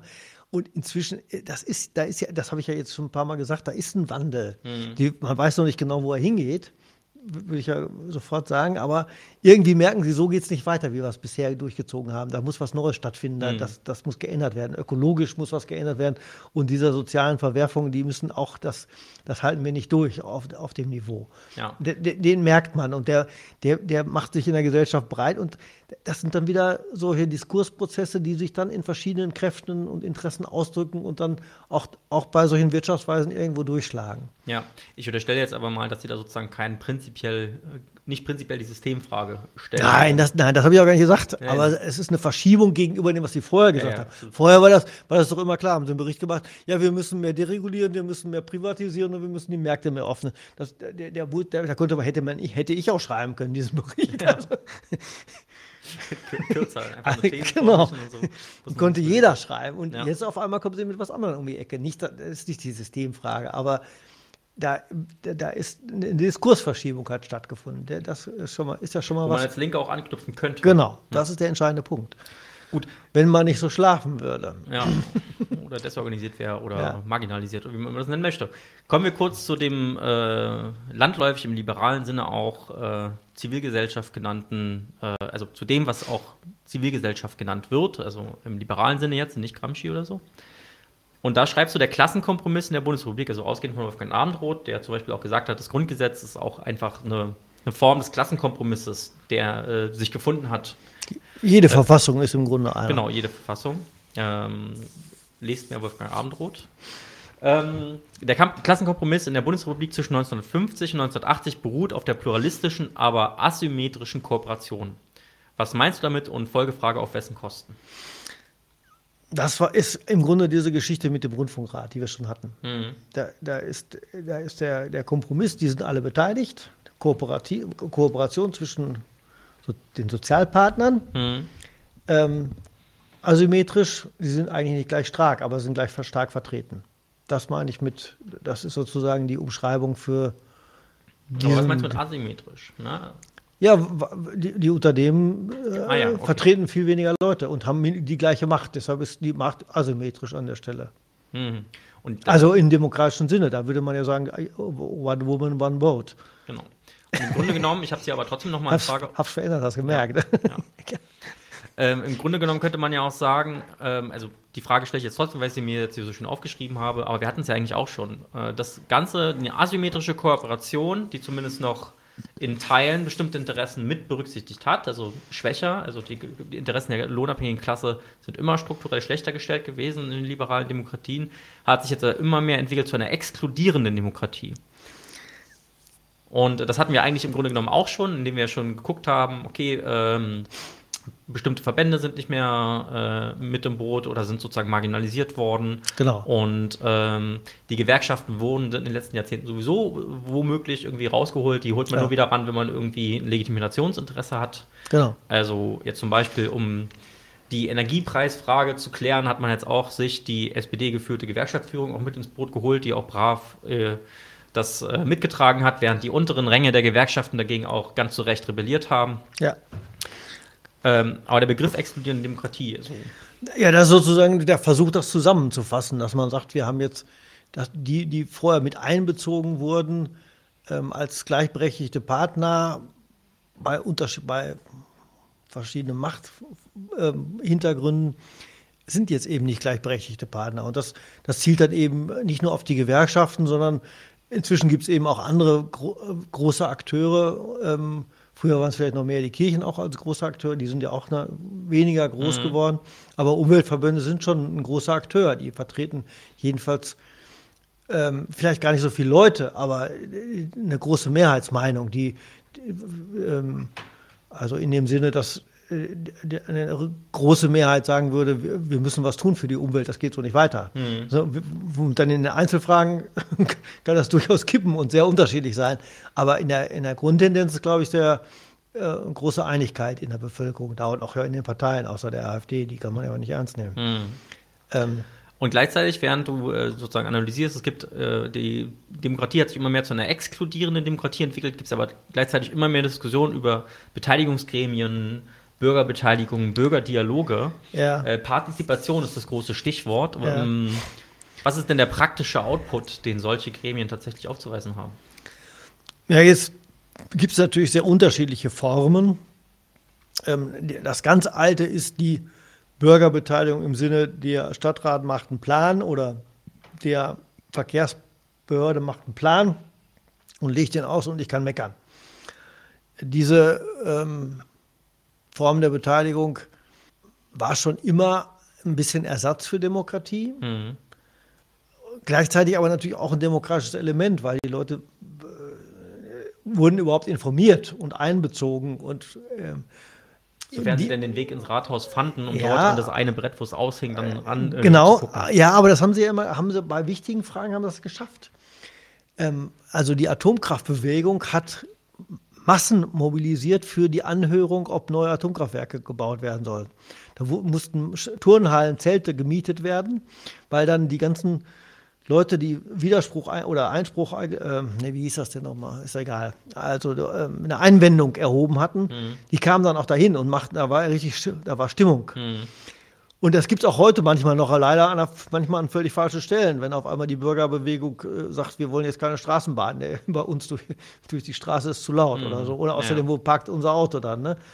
Aber äh, funktioniert schon manchmal. Nicht immer, völlig klar weil genau, äh, es ist oft geheim. Ne? Mhm. Wenn sich da keiner hinterhängt, ähm, funktioniert es eben. Ja, heute ist es alles online einsehbar, aber in der Masse der Informationen geht es dann doch geht's unter. unter. Ja, genau. Ja, also theoretisch ist es sozusagen äh, transparent, aber praktisch ja, ist, man, muss, man muss halbwegs intelligente Menschen haben, die sich dafür interessieren und das auch machen. Ja, genau. Ich habe auch, ich habe mal. Nicht nur intelligente, sondern auch entsprechend gebildete. Ne? Genau. Also man kann genau. ja auch intelligent sein, ohne aber dass man ohne, weiß, wie diese Verfahren laufen. Ja, genau. Aber ich habe mal, ich habe auch mal ähm, Bürgerbeteiligung zur Freisetzung gentechnisch veränderter Organismen, also relativ früh, als da noch das richtig ähm, kontrovers war. Naja, da gab es dann auch Einwendungen, da würden Riesenspinnen entstehen und außerdem die Aliens. also sowas ja, gibt es dann auch. Ne? Ja, klar. Also das ist ja auch klar. Da, das muss man aushalten können. Das muss man aushalten können. Richtig. Also das ist die eine Form. Das ist die ganz klassische. Die, ich habe meine Bilder darüber geschrieben, die gibt es schon seit äh, Friedrich II. Da hat er schon angefangen, weil er merkte, oh, wir müssen ein bisschen was tun. Wir lassen die mal meckern. Hm. Ähm, die, die, die, dann ist natürlich die Form der ähm, Volksgesetzgebung, hat einen relativen Aufschwung in den 90er Jahren erlebt mit Demokratie e.V., mit dem Ergebnis, ähm, dass die Quoren, die notwendig sind, damit ein Volksbegehren und ein Volksentscheid zustande kommen, deutlich gesenkt worden sind. Am niedrigsten übrigens komischerweise in Bayern. Mhm. Ähm, oder vielleicht auch nicht komischerweise, kann man drüber reden. Und es gibt. jemand seiner Mehrheit gewiss gewesen. Ja, vielleicht. vielleicht. wilde Spekulation. Müssen genau, wir nicht diskutieren. Nee. Ähm, ja, es ist ja durch Volksbegehren durchgesetzt worden. Die CSU war jetzt nicht so ganz begeistert. Mhm. ähm, aber übrigens interessant, ähm, in Bayern gab es eine Anti-Raucher-Gesetzgebung, die durchs Parlament verabschiedet wurde. Also sich keiner dran gehalten. Der Bayern hat nämlich einen geheimen anarchistischen Zug. Da hatten, mhm. da hatten die Kneipen alle, waren alle geschlossene Gesellschaften. Man kriegte, wenn man reinkriegte, einen Mitgliedsausweis und konnte paffen wie ein Bekloppter. Dann hat das Volks, gab es ein Volksbegehren gegen Rauchen oder für Rauchergesetze. Und inzwischen haben die ein schärferes als Berlin, deutlich. Mhm. Und die halten sich dran. Also es hat auch eine ähm, legitimierende Wirkung oder eine, ähm, eine Wirkung, dass es dann auch vollzogen wird oder beachtet wird, sowas. Mhm. Das ich schon, fand ich schon interessant. Ähm, ja, Volksgesetzgebung ist deutlich leichter geworden. Da kann man natürlich fragen, ja, was, was ist das Ergebnis? Ambivalent. Das ist nicht immer fortschrittlich, was das Volk so beschließt. Wundert jetzt einen auch vielleicht gar nicht so. Äh, es gibt relativ viele Volksgesetzgebungsverfahren oder Volksbegehren ne, in, in, im Bereich der Bildungspolitik und da sind dann die bürgerlichen Kreise, die sich dann gegen jede Form von äh, Gesamtschule, Einheitsschule, wie man die auch immer nennt, wechselt ja ständig den Namen, immer mhm. das gleiche gemeint, ähm, gewährt haben und auch immer wehren. Mhm. Gibt aber dann auch immer Volksbegehren, die einen progressiven sozialen Charakter haben, Jugendzentrum, was weiß ich, kleine Sachen, die, die durchgehen. Ähm, so, ambivalent. Mhm. Das entscheidet mal so, mal so. Ähm, aber ist natürlich klar, ähm, das Kommt ja auch ein bisschen auf die Ressourcen an, die man hat, so sozusagen genau. um eine entsprechende Begleitkampagne fahren zu können und das Thema genau. zu setzen, wie viele Leute man mobilisiert bekommt, die Unterschriften sammeln überhaupt und äh, dann auch äh, eine entsprechende Kampagne zu stemmen. Ja, ja also genau. auch da haben wir wieder so einen strukturellen Vorteil, den bestimmte Interessen da haben. Wer mehr Geld hat, ja. kann natürlich auch einfach mehr reinbuttern. Ja, aber auch mehr Bildung natürlich. Ne? Also genau, schon eine, weiß, wie es geht. Ist schon eine Bildungsfrage. Und es ist wenn man jetzt sozusagen das vom Parlament über, übertragen würde, wenn man kritisiert, im Parlament sind die Arbeiter nicht mehr vertreten, also die, die mal Arbeit war, Arbeiter waren, hm. dann würde man das Gleiche wahrscheinlich finden, wenn man sich die Akteure von Volksbewegungsinitiativen angucken. Das ist kein Selbstläufer äh, ja, genau. sozusagen, rein also, die Möglichkeit. Genau. Und dann ja, deswegen ist ja auch die AfD teilweise sehr für äh, für solche Geschichten, weil sie ja auch hofft, sozusagen äh, mit ihrer Erzählung, dass sie die, die schweigende Mehrheit vertreten. Vertreten, ja. Ja. ja. Okay, das die, und das ist sozusagen, aber es ist ein demokratisches Instrument. So. In den Länderverfassungen ist überall drin, nur in der Bundesverfassung nicht. Das finde ich ist irgendwie überholt. Das müsste eigentlich mal dringend geändert werden. Mhm. Ähm, aber äh, es gibt Kollegen, die sagen, dass eigentlich kann man das durch einfaches Gesetz einführen, da bin ich skeptisch. Eben weil es in den Ländern, in, im Land, in, in den Ländern überall in der Verfassung steht und nicht irgendwie mal im einfachen Gesetz. Das Neueste ist dann diese Bürgerräte. Mhm. Da ist das leuchtende Beispiel, was einem immer dann vorerzählt wird, äh, Irland. Bürgerräte werden ausgewürfelt. Also man, man, und zwar repräsent, aber repräsentativ ausgewürfelt. Man sagt, man macht so irgendwie Einkommensschichten oder Bildungsschichten. Wer hat alles einen Doktor, wer hat Abitur oder wie auch immer. Wie viele Frauen haben wir da dabei? Wie viel, ähm, welche mit Migrationshintergrund? Und da versucht man das halbwegs repräsentativ zusammenzuwürfeln. Mhm. Also wirklich ein Würfelverfahren, wer dann, oder Losverfahren. Wer dann da ausgelost wird, kommt da rein. Mhm. Stellen wir vor, so verschiedene Töpfe und dann zählt man die raus. Und, jetzt, und dann beraten die und machen dann auch einen Vorschlag, wie, wie eine bestimmte Frage zu lösen ist. Und dann wird Irland immer als Vorbild genommen, weil die irische, der irische Bürgerrat gesagt hat, wir müssen jetzt endlich die Abtreibungsverbot hier aufheben. Das ist hinter Mond. Ist dann ja auch passiert. Und dann habe ich mir den, den Deutschen angeguckt und dann wird man ein bisschen nachdenklich, weil der erste Bürgerrat, von Demo mehr Demokratie initiiert, hat relativ viel Geld gekostet, also mehrere Millionen, und hat dann den Vorschlag gemacht, wir brauchen mehr Bürgerräte. Also, das war der Vorschlag, wie Demokratie verbessert werden kann. Da dachte ich, hm, das war ein mageres Ergebnis hm. für einen Bürgerrat. Noch schlimmer war der zweite Bürgerrat, der vom Innenminister initiiert wurde und der hat gefragt, wie soll denn eigentlich die Verteidigungspolitik von Deutschland aussehen? Und der ist zu dem Ergebnis gekommen, ja, wir brauchen unbedingt 2% des Bruttosozialprodukts für die, muss für die Rüstung ausgegeben werden. So, und dann stellt man sich natürlich die Frage, wie läuft so ein Prozess ab? Und offensichtlich läuft der so ab. Ja, das, genau, also bevor ihr jetzt das beantwortet, ist nämlich ja. auch gerade die Frage, die hier kommt, äh, eine ganz berechtigte Frage von Nightmare Reality. Sind diese Bürgerinnenrate nicht eher eine Demokratiesimulation, da sie ja nicht wirklich weisungsgebend sind, aber äh, also wahrscheinlich schon, aber das nächste kommt ja noch. Ja, ähm, ich, ich nehme die mal jetzt erstmal noch mal zu dem. Also es kommt offensichtlich auch darauf an, wer den einberuft, wer die Fragen stellt und wer die Experten aussucht, mhm. die dann da die Bürger beraten. Die mhm. machen das ja auch nicht ganz alleine. Und jetzt zu der Simulation. Das ist natürlich wieder diese Frage. Kann ich, kann ich so einen Bürgerrat entscheiden lassen, der ausgelost ist, nach dem Zufallsprinzip da irgendwie entscheidet, wie, wie kann ich das rechtfertigen? Und da ist, was habe ich am Anfang mal gesagt, wer schreibt, der bleibt. Also solche Vorschläge haben dann auch ein gewisses Gewicht. Ähm, das kann man dann, wie Schäuble das gemacht hat, legitimieren für eine Politik, die er eh schon haben wollte. Man kann aber natürlich auch einen Bürgerrat zu einer offenen Frage einberufen und dann sagen, okay, das nehmen wir jetzt mehr ernst und machen das auch. Also wieder ambivalent. Es, es, kommt, es, es kommt an so einer Stelle darauf an, ähm, wie das strukturiert wird, wer die wer, wer, nicht, gar nicht, wer die Leute aussucht, das kann man ja wahrscheinlich mit einheitlichen Regeln, aber wer äh, stellt die Fragen und wer sucht die, die Leute aus, die dann dazu was erzählen, wer sucht die Experten aus. Wer interpretiert deren Wortmeldungen, genau. Äh, wie genau. genau. Und dann, äh, ich erinnere mich, ich habe jetzt gerade schnell gegoogelt, ich habe es nicht gefunden, aber ich äh, meine mich zu erinnern, dass den ersten Bürgerdialog, den Angela Merkel mal einberufen hat, dass da irgendwie divers, also sehr, sehr viele Vorschläge kamen ja. und nur zwei davon umgesetzt worden sind. Unter anderem irgendwie die Begründung ja, genau, von irgendeiner genau, Straße das, und, ja, und die, ein Denkmal. So. Das, das war ja, Bürgerdialog ist ja noch eine, noch eine wieder eine andere Form, das hat die EU ja auch gemacht. Mhm. Macht mal lauter Vorschläge. Und dann kann man alles Mögliche aufschreiben. Und in der Tat, das ist ja dann so eine Ideenliste, die, die dann ja, wahrscheinlich gelocht gelacht und ähm, ja. Genau, wenn sie passen, dann, dann holt genau, man sie eben raus und sagt, das wollen die Bürger. Also inszeniert ja. sich dann sozusagen als bürgernah dementsprechend auch und bürgerinnennah.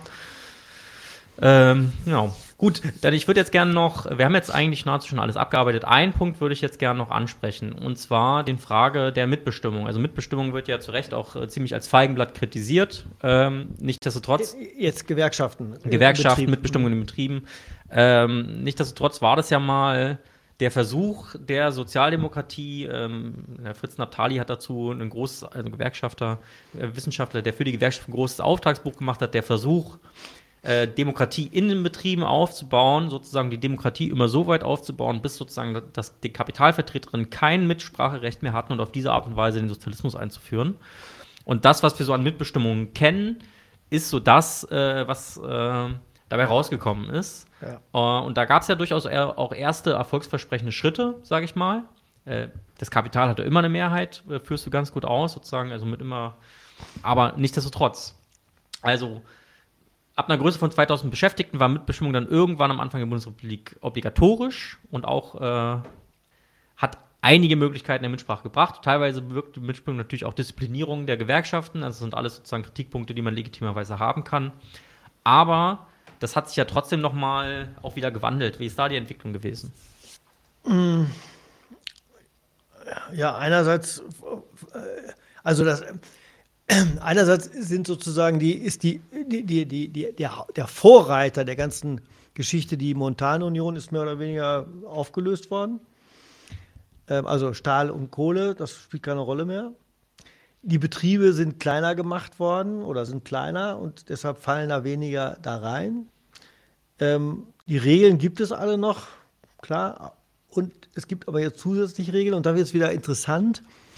Ähm, da war ich, bin ich nicht, gar nicht mehr auf dem neuesten Stand in dem Buch, weil ähm, man hat sozusagen die Idee gehabt, wir äh, löchern die ganze Mitbestimmung wieder über die Europäische Union aus, durch europäische Unternehmensformen die dann ohne Mitbestimmung auskommen.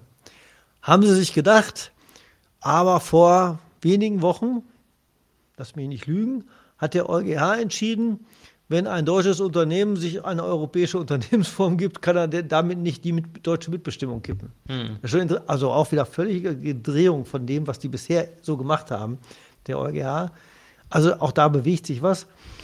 Ähm, aber also die, ist einerseits die Unternehmensmitbestimmung, ne? wer, wer, wer sitzt in den Aufsichtsräten. Problem ist dann natürlich auch, wenn ich eine Standortkonkurrenz der, der Unternehmen habe oder manchmal sogar der Betriebe in den Unternehmen, kann ich da als ähm, Gewerkschaftsvertreter oder Arbeiter und Arbeiterinnenvertreter wenig machen. Hm. Dann stehe ich oft mit, der, mit, dem Rücken zur Wand und sage, okay, dann müssen wir die Löhne senken, damit wir wenigstens noch irgendwas produzieren können. Also jetzt passiert, was hatte ich zum Beispiel, ähm, wo wird der, das Elektrofort gebaut in, oder Opel? Ah, ist egal, ist ja auch völlig wurscht. Ne? Rüsselsheim? Ne? Ja, Rüsselsheim gegen Valencia, glaube ich, war die, hm. war die Standortfrage. So, und dann, dann werden die, die, die, die, die Belegschaften gegeneinander ausgespielt und dann die sozusagen die Aufsichtsratsmitglieder der Gewerkschaft in Deutschland gegen die in Spanien. Ja, was machen die dann? So gut funktioniert dann die europäische Gewerkschaftsverständigung nicht und jeder sagt ja, dann lieber wir und so. Also da ist, da ist ein echtes Problem für die. Und dann haben wir ja noch die betriebliche Mitbestimmung, also die Mitbestimmung von Betriebsräten, die gesetzlich vorgeschrieben sind, ab, das ist ja ganz kleine Unternehmen, ab fünf oder so für Beschäftigte. Die aber, wo es das berühmte Betriebsrats- oder Gewerkschaftsbashing gibt, wie man das auch immer nennen will. Mhm. Also die Betriebe aktiv versuchen, Betriebsratswahlen zu verhindern. Die, die ganzen hier Gorillas und wie die heißen, letzte Beispiele, Amazon, mhm. gab es riesen Zoff, Zoff, damit da Betriebsräte gegründet wurden. Die, die, machen jetzt natürlich keine Unternehmenspolitik, Betriebsräte, ne? Also, sondern die machen ein bisschen Sozialpolitik manchmal auch ziemlich schlecht so, keine neuen erstmal und die eigenen Leute und so. Also mhm. da kann man ja auch drüber streiten, ob das besonders klug ist. Aber, aber sie machen Interessensvertretung für ihre, für ihre Leute mehr, mehr oder weniger gut und mit mehr oder weniger starken Rechten, also eher mit weniger starken Rechten. Mhm. Das gibt's und dann die Unternehmen haben da eben haben versucht immer mehr versucht da auszusteigen während es wohl früher eher Konsens war, diese Mitbestimmung nützt uns auch. Hm. Sie motiviert die Leute. Wenn die merken, das ist hier meine, meine Firma, dann mache ich auch was. Und wenn ich sozusagen, äh, wenn das nicht funktioniert, dann bin ich auch da raus. Das ist, glaube ich, die Entwicklung. Tarifverträge eh klar. Hm. So, was jetzt passiert mit, dem, mit diesem EuGH-Urteil, das fand ich jetzt wieder spannend. Ne? Dass es wieder ein bisschen zurückgeht. Dass es jetzt hm. wieder möglicherweise in die andere Richtung geht. Ja. Aber ähm, dahinter steht ja doch eine andere Frage, nämlich die Frage der Demokratie wieder. Wir hatten das ja eben diskutiert. Unternehmer können sagen, ich hau ab und haben Drohpotenzial. Hm. Das Drohpotenzial sinkt natürlich, wenn ich die einbinde in andere Entscheidungsmechanismen. Das war ja auch die Idee von Naftali auch. Demokratie kann sich nicht nur auf den politischen und die, den staatlichen Bereich beschränken, sondern wenn ich Demokratie will, bei allen Kritik, Kritikpunkten, die wir eben auch schon diskutiert haben, wäre es natürlich eine Erweiterung, wenn ich die erstens in die Verwaltung bringe. Ähm, haben auch immer fortschrittliche Sozialdemokraten auch immer gesagt, und aber dann eben auch in die Betriebe. Und ähm, also die halbierte Demokratie durch Wirtschaftsdemokratie ergänzen. Mhm. Die Idee ist ja richtig, man müsste das wahrscheinlich heute aber bisschen umfassender denken und nicht nur sagen, das ist die Einbeziehung der, Unter der, der, äh, der Interessen der Beschäftigten, sondern müsste weitere Interessen einbeziehen, also Verbraucher, Umwelt vor allen Dingen. Mhm. Würden mir einfallen, wo man sagt, die müssten eigentlich bei demokratischen Entscheidungen auf Unternehmensebene eine Rolle spielen. Und wie wichtig unter Nokia hat man ja eben schon, ist natürlich als die aus Bochum weggegangen sind, das war für Bochum eine Katastrophe. Das, der, der, so, so, eine wichtige Entscheidung hat der Stadtrat in zehn Jahren nicht getroffen. Mhm. so, mhm. von daher da sieht man, warum das demokratisch sein muss eigentlich. Ne? So. Das ist eine gute Überleitung zu meiner, ich würde jetzt mal sagen, Abschlussfrage. Ähm, denn äh, im Chat wird auch so ein bisschen die Frage aufgeworfen, ja, also was macht das jetzt eigentlich für einen Unterschied? Warum sollen wir uns überhaupt damit befassen, dass äh, die bürgerliche Demokratie ausgehöhlt wird? Die Demokratie ist doch eh nur eine Herrschaftsform.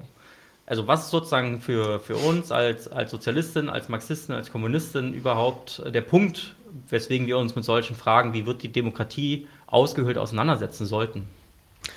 Ja, das ist eigentlich relativ einfach. Ähm,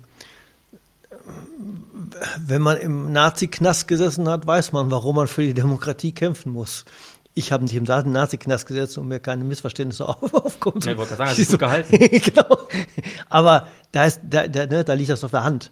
Also, ob man offen äh, kämpfen, also äh, rechtlich abgesichert Positionen vertreten kann, demonstrieren kann, manchmal mehr gut, manchmal weniger gut, gar keine Frage. Ne? Mhm. Aber äh, das ist doch ein Unterschied äh, zu Diktaturen, ob ich damit im Knast lande oder nicht. Und dann muss, kann, man, kann man beobachten, wie verändern sich das.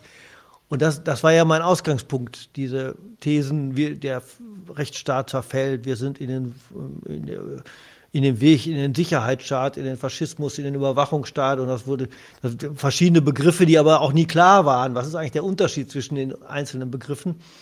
Und deshalb glaube ich, ist das wichtig, dass man weiß, wie viele Spielräume sind da, dass die Spielräume möglicherweise mal größer sind, wo man Spielräume erweitern kann und dass es auch ganz übel kommen kann und dann weiß man, warum man für diese Spielräume eintreten muss. Da bin ich jetzt aber ganz fest der Überzeugung von. Ja. Ja, also im Hintergrund solcher Fragen ist halt immer auch so ein bisschen, dass man den Staat irgendwie als so einen Block behandelt, der ja, vollkommen genau. homogen ist und wo man sozusagen gar nicht mehr äh, willens ist, irgendwie auch die, den Staat mit seinen Widersprüchen und mit seinen äh, Eingriffsmöglichkeiten und äh, auch Möglichkeiten, ihn zu demontieren, also sozusagen die Macht des Staates zurück in die Gesellschaft zu holen, ja. dass man das gar nicht mehr er äh, erkennt. Okay. Ähm, Leute, wenn ihr jetzt keine Fragen mehr habt, das scheint nämlich nicht so zu sein, ähm, dann würde ich sagen, war. So, so, ein Professor muss nach anderthalb Stunden ja auch Feierabend machen. Ja. genau. Äh, danke, dass ihr live mit dabei wart. Danke, dass du hier warst. Und, Hat äh, viel, Spaß, viel mehr Spaß gemacht als über Zoom, das muss ich ja das sagen. Stimmt, das stimmt, auf jeden Fall. Genau. Insofern äh, wünschen wir euch jetzt noch einen schönen Abend. Tschüsschen. Ciao. Leute, wir brauchen eure Hilfe. Wenn euch dieses Video gefallen hat, klickt auf Like, abonniert den Kanal und vergesst nicht das Glöckchen zu drücken, damit ihr benachrichtigt werdet, wenn wir neuen Content droppen. Außerdem solltet ihr uns überall folgen, wo wir verfügbar sind. Das ist Facebook, Instagram, Twitter und Twitch. Und wenn wir irgendwelche Ankündigungen machen oder Posts, dann shared, was das Zeug hält. Gebt uns all eure Liebe. Wir haben mittlerweile ziemlich signifikante Kosten. Wenn ihr es euch irgendwie leisten könnt, unterstützt uns doch auf Patreon. Dann kommt ihr auch in den Genuss verschiedener Vorteile, wie zum Beispiel Zugang zu unserer Discord-Community oder Zugang zu den ultrageheimen Patreon-Episoden, die wir dort posten. Außerdem könnt ihr uns natürlich auch über PayPal Spenden zukommen lassen. Außerdem haben wir mittlerweile einen eigenen Online-Shop. Das heißt, wenn ihr euch immer noch fragt, was ihr euren Lieben zu Weihnachten, Ostern oder sonst wie schenken könnt, geht dorthin und kauft duftes Merch. Alle Links dazu hier in der Beschreibung oder auch auf unserer Webseite 99 zu 1.de. Vielen Dank fürs Dabeisein, danke für die Unterstützung und wir sehen uns in diesem Theater.